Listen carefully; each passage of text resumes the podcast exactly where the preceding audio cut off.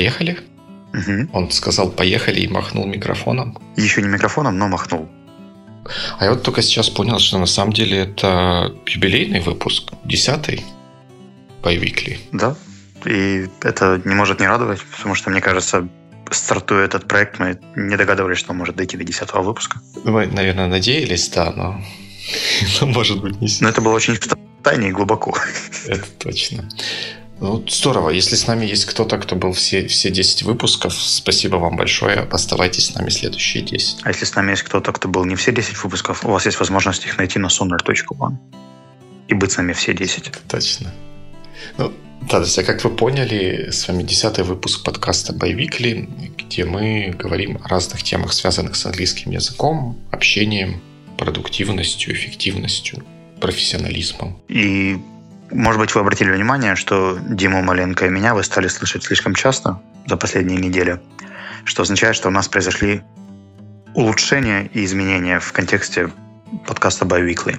Начиная с этой недели мы будем слышаться чаще и в несколько обновленном формате, поскольку те, кто помнит первый подкаст Biweekly, знают, что Biweekly может переводиться и как раз в две недели и два раза в неделю. Поэтому мы решили сделать апдейт.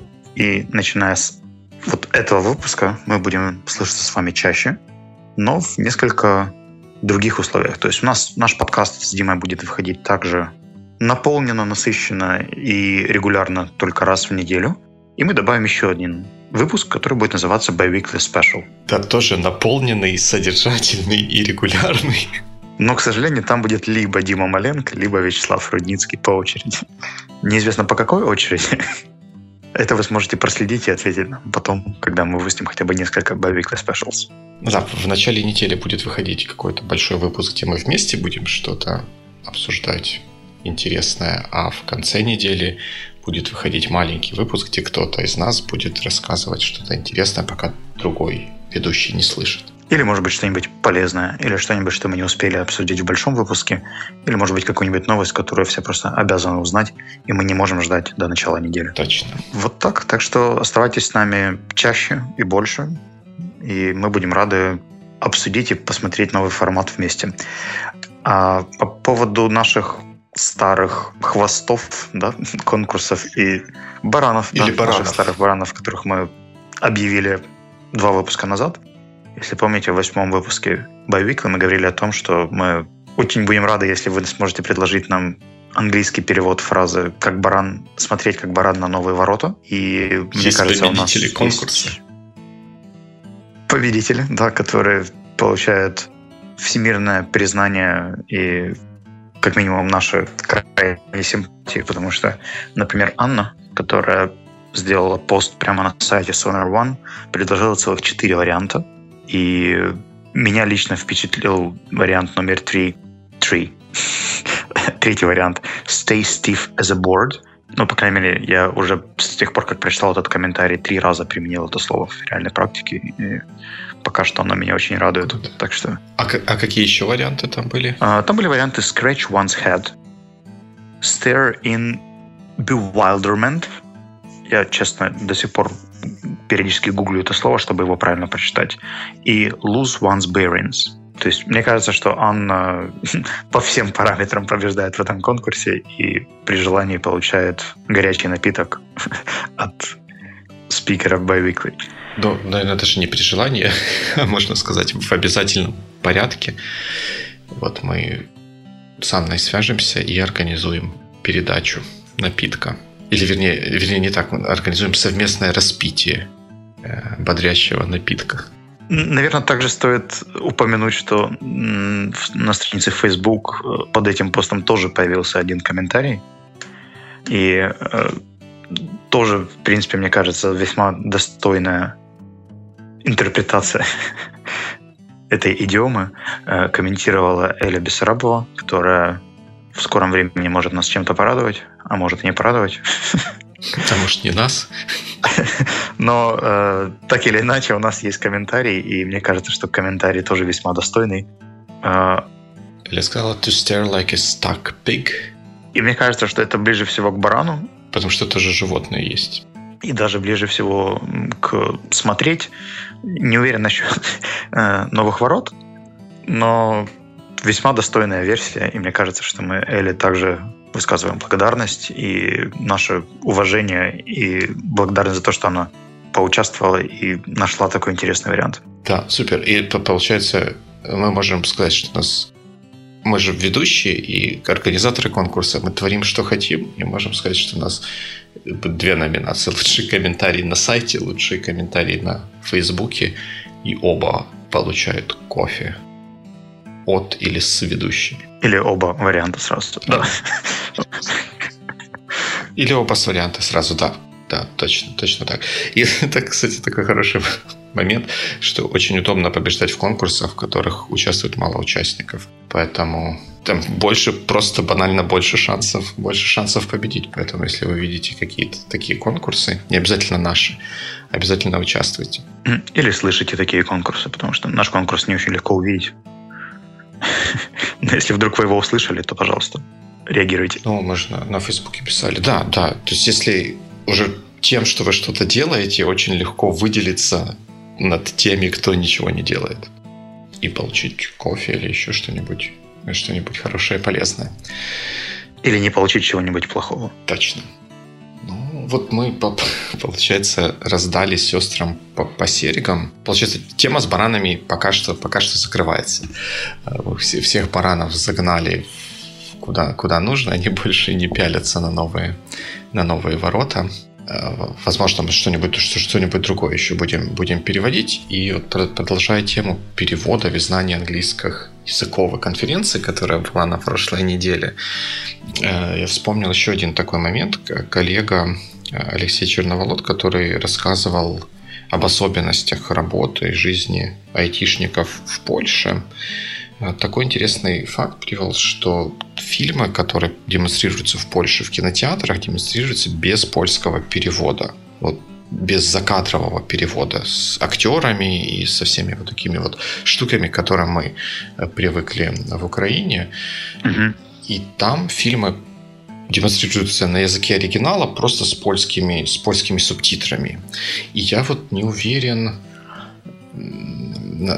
в том, насколько давно это началось, но мне сложилось впечатление, что так было практически всегда. Естественно, молодежь, которая любит э, смотреть фильмы, э, всякие разные, которые в основном делаются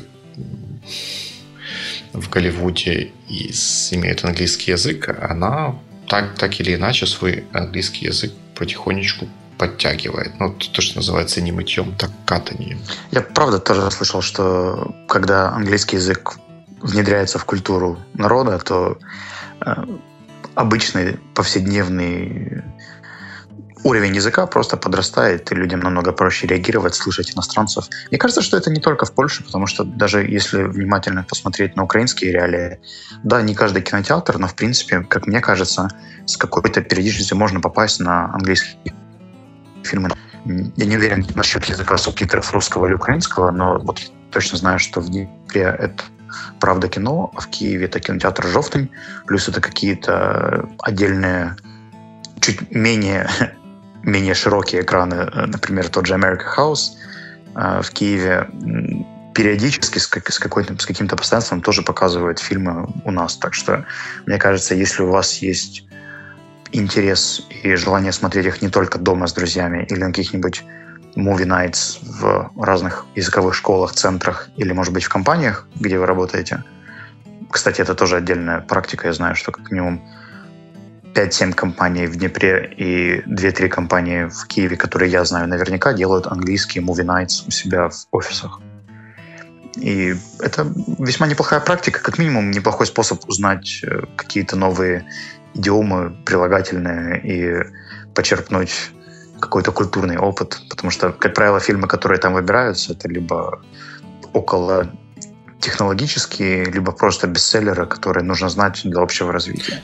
Да, ну вот те, те фильмы, которые, на которые я попадал на языке оригинала, были документальными. То есть это тот жанр, в котором нет никаких шансов, что будет какой-то закадровый перевод или еще что-то такое. Но фильмы сами по себе интересные и кажется, что те люди, которые приходили их э, смотреть, приходили не только, чтобы английский попрактиковать, а чтобы посмотреть конкретно этот фильм. И поскольку это была единственная возможность это сделать, то они таким образом и к английскому тоже приобщались. Ну, мне кажется, что еще в принципе э, есть определенный шарм в том, что происходит. Безусловно, закадровый перевод за последние несколько лет очень сильно подрос, и у них появилось понимание и юмора, и такой глубины в плане перевода, но все-таки оригинал всегда хранит в себе много секретов, которые вы не увидите, пока не посмотрите. В качестве эксперимента могу предложить всем, кто нас сейчас слушает, вспомнить фильм, который вам очень нравится, вы знаете очень хорошо и, возможно, видели несколько десятков раз, но еще не смотрели на языке оригинала. Я предполагаю, что это английский. Вот для меня это был фильм э, Interstate 60 или Трасса 60. Когда-то в студенческие годы я его засмотрел просто до дыр, но когда я его в первый раз почему-то решил посмотреть на английском, это было просто для меня откровение, потому что то количество интересных высказываний, фраз. Я их и так уже знал то есть в переводе. Мне не нужно было напрягаться и думать, о чем же это они говорят. Но то, как они это обыгрывали, даже то, как э, звучало интонирование и голос, э, ни один закадровый перевод, к сожалению, этого не передаст. Да, да, да, это очень хорошая история. И это, кстати, напомнило мне еще один момент, связанный с теми годами, когда я учил английский наверное, все в школе, многие в школе учили английский, а даже если не английский, наверное, методики более-менее похожие, рано или поздно э, появляется такая штука, как аудирование, когда дают что-то слушать, и нужно это понять и там то ли пересказать, то ли на вопросы ответить. Ну, какая-то вот такая вот история. И, как правило, вот эти вот тексты, вернее, записи, которые даются на это аудирование, они сделаны профессиональными плюс-минус дикторами, записанными в студии, э, которые в ситуации, когда хороший звук, они хорошо артикулируют слова, хорошо и правильно интонируют.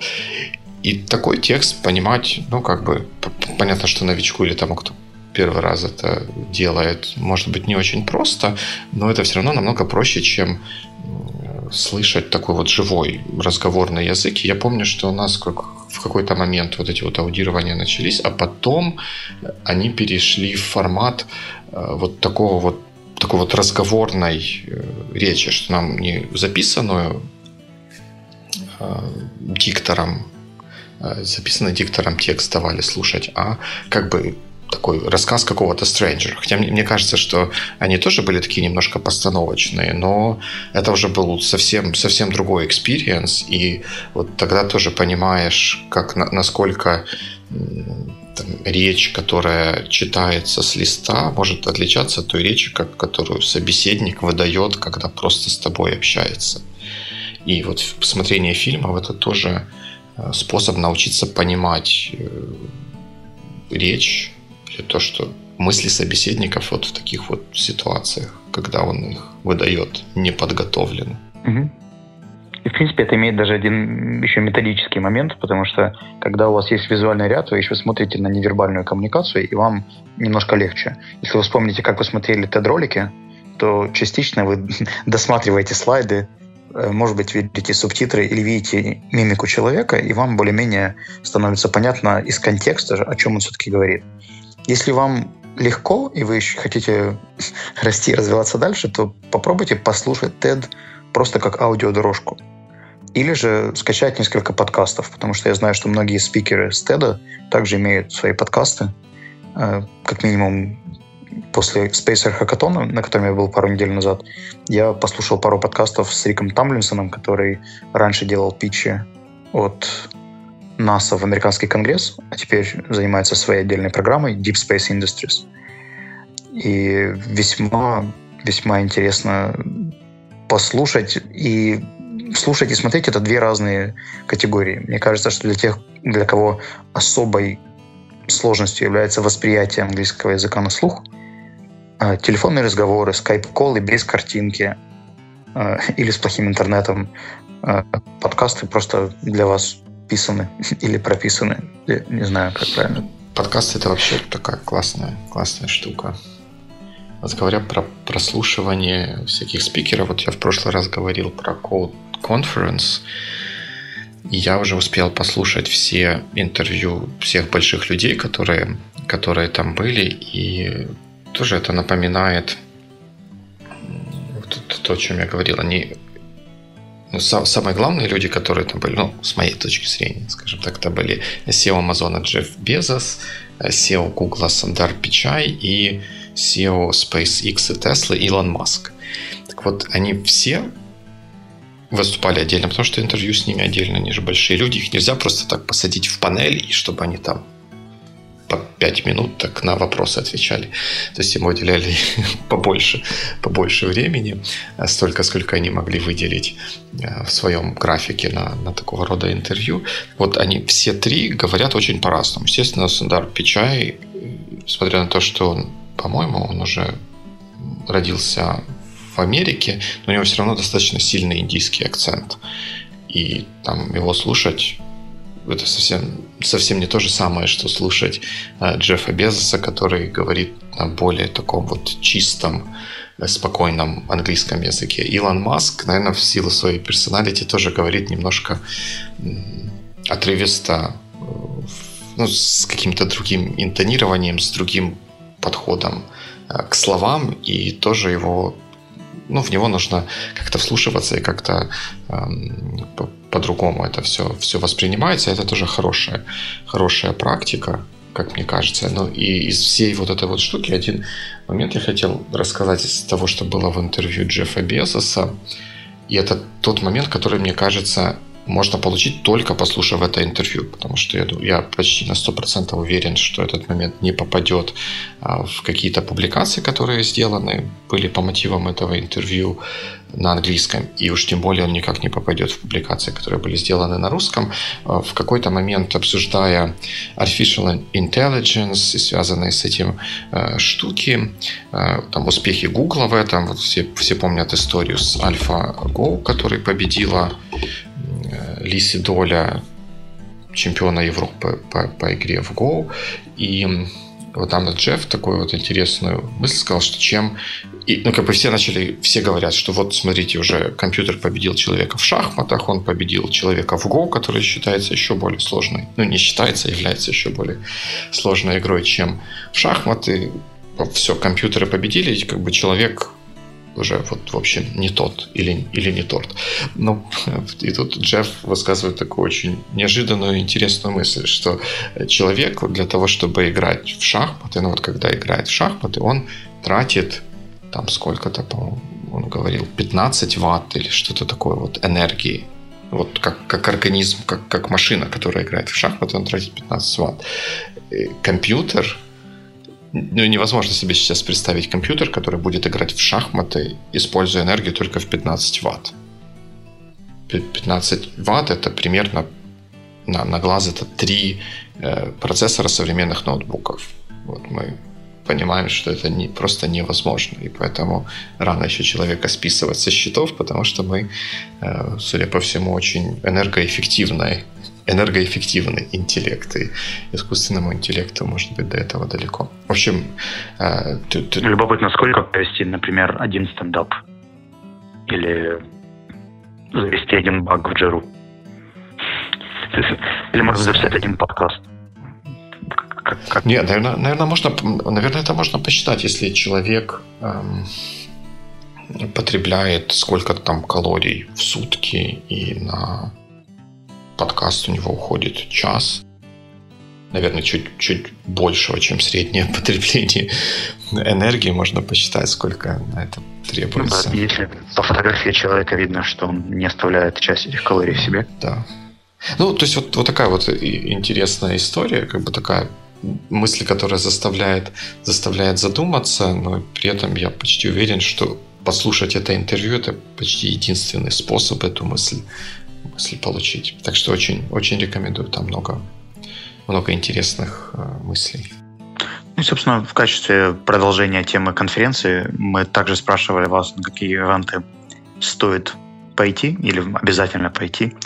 И у нас пока что лидируют такие ивенты, как Львив IT-арена и Outsource People. Это то, что вызвало наибольший ажиотаж, самое большое количество лайков и позитивных комментариев. Также были еще как бы более нишевые, наверное, ивенты, такие как uh, IT Weekend, Black Sea Summit, uh, Build Stuff, Ukraine и так далее. Я думаю, что мы могли бы немного поговорить об этом. Ну вот, например, Львив IT-арена.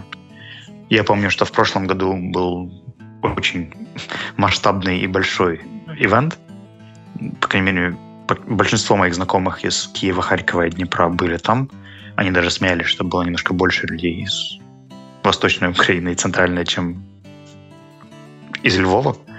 Но вот по, по масштабности, мне кажется, Viva IT Arena претендует на один из самых крупных IT-ивентов. Наверное, да. Я как бы с этим спорить не собираюсь. Вот э, о чем хотелось бы так поразмышлять, а насколько нам вообще нужны масштабные ивенты.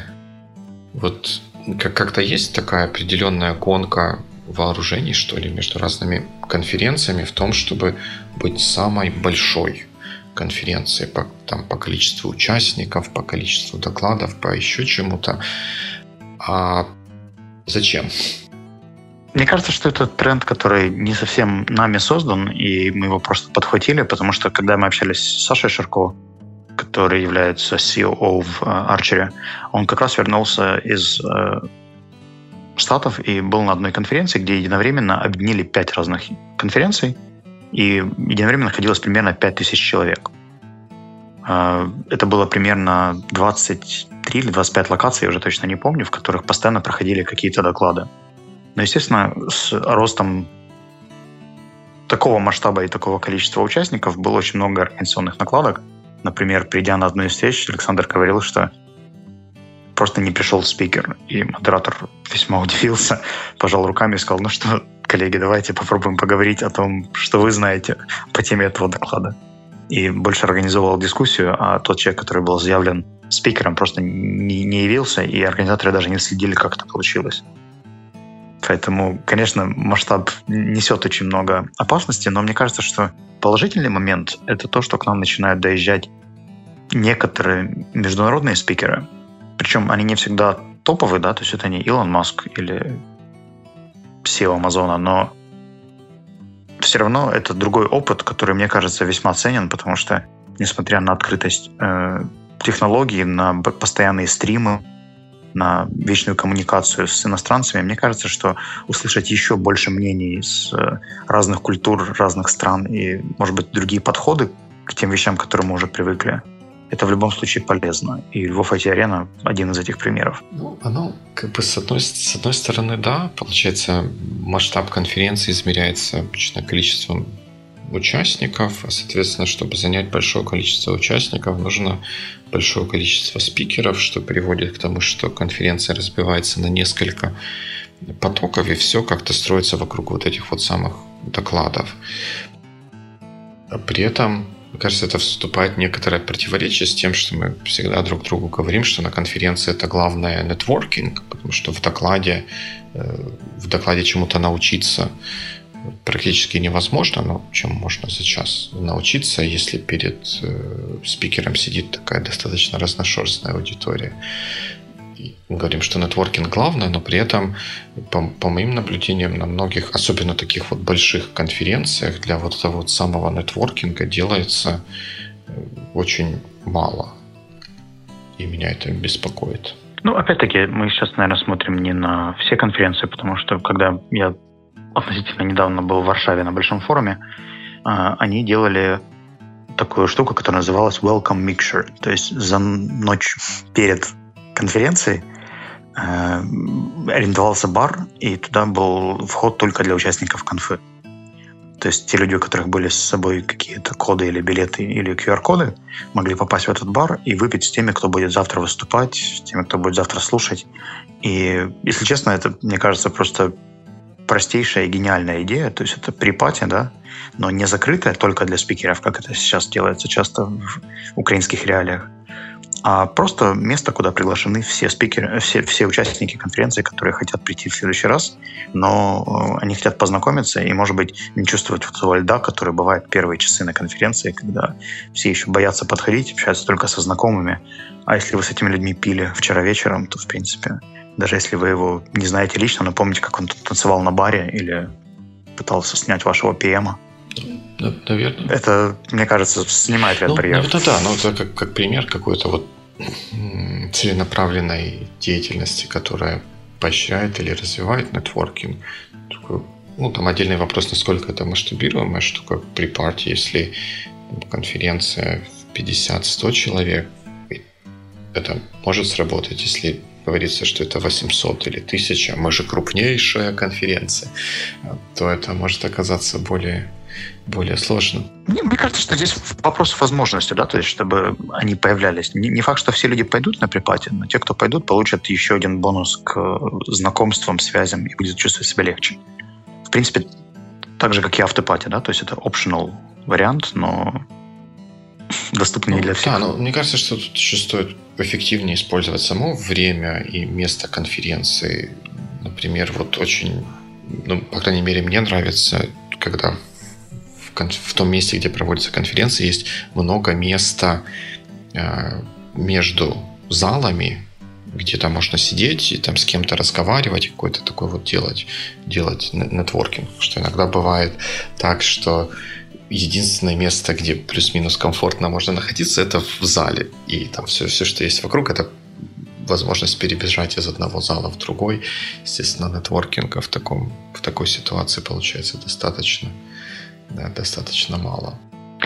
Поэтому мы призываем вас, друзья, если вы собираетесь на ивент, оценивать его не только по борду спикеров, но и по списку участников, потому что некоторые конференции дают доступ к тем, кто уже купил билеты, и вы можете посмотреть, какой уровень аудитории будет присутствовать на ивенте, и понять, насколько полезным будет для вас знакомство с этими людьми. Да. Потому что, как показывает практика, на PM-конференции ходят далеко не только PM.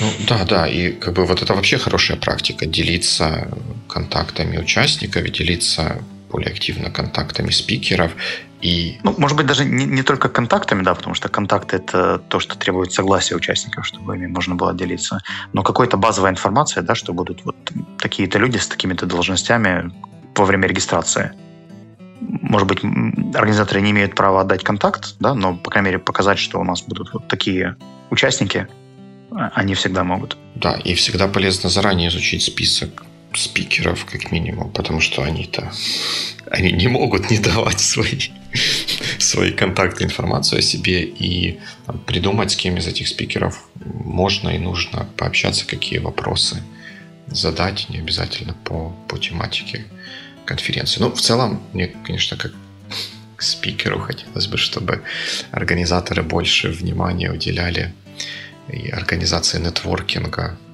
между участниками, между участниками и спикерами, между спикерами в том, в том числе, особенно если конференция большая. Угу.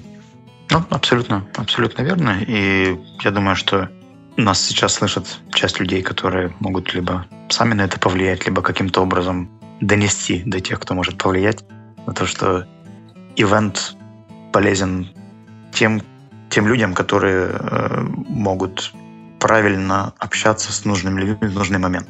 Кстати, один из советов, который мне давал один из моих коллег из Штатов э, касательно нетворкинга, и ошибку, которую очень многие украинцы допускают, когда делают, э, когда занимаются нетворкингом, э, это то, что многие пытаются пичиться или давать полную презентацию своего продукта прямо на конференции, чтобы это ни было. То есть услуга, продукт или презентация еще чего-то. То есть рекрутеры начинают хантить прямо на ивенте, а какие-нибудь сейлзы или BA там, задавать очень сложные глубокие вопросы.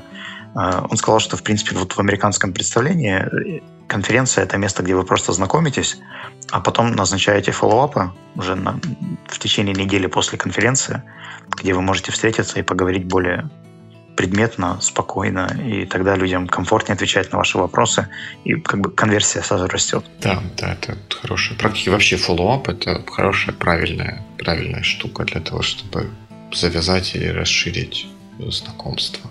Мне кажется, что нетворкинг вообще заслуживает отдельного подкаста в контексте боевик. Да, я думаю, как- как-нибудь об этом сможем, сможем поговорить. Ну, похоже, на сегодня у нас все. Мы про конференции поговорили, про ежей на конференциях поговорили, про то, как извлечь максимум подготовкой конференции и контактированием спикера и активным нетворкингом тоже поговорили.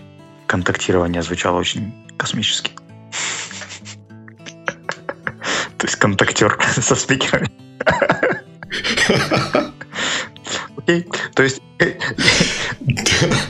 если вы верите, что правда где-то там,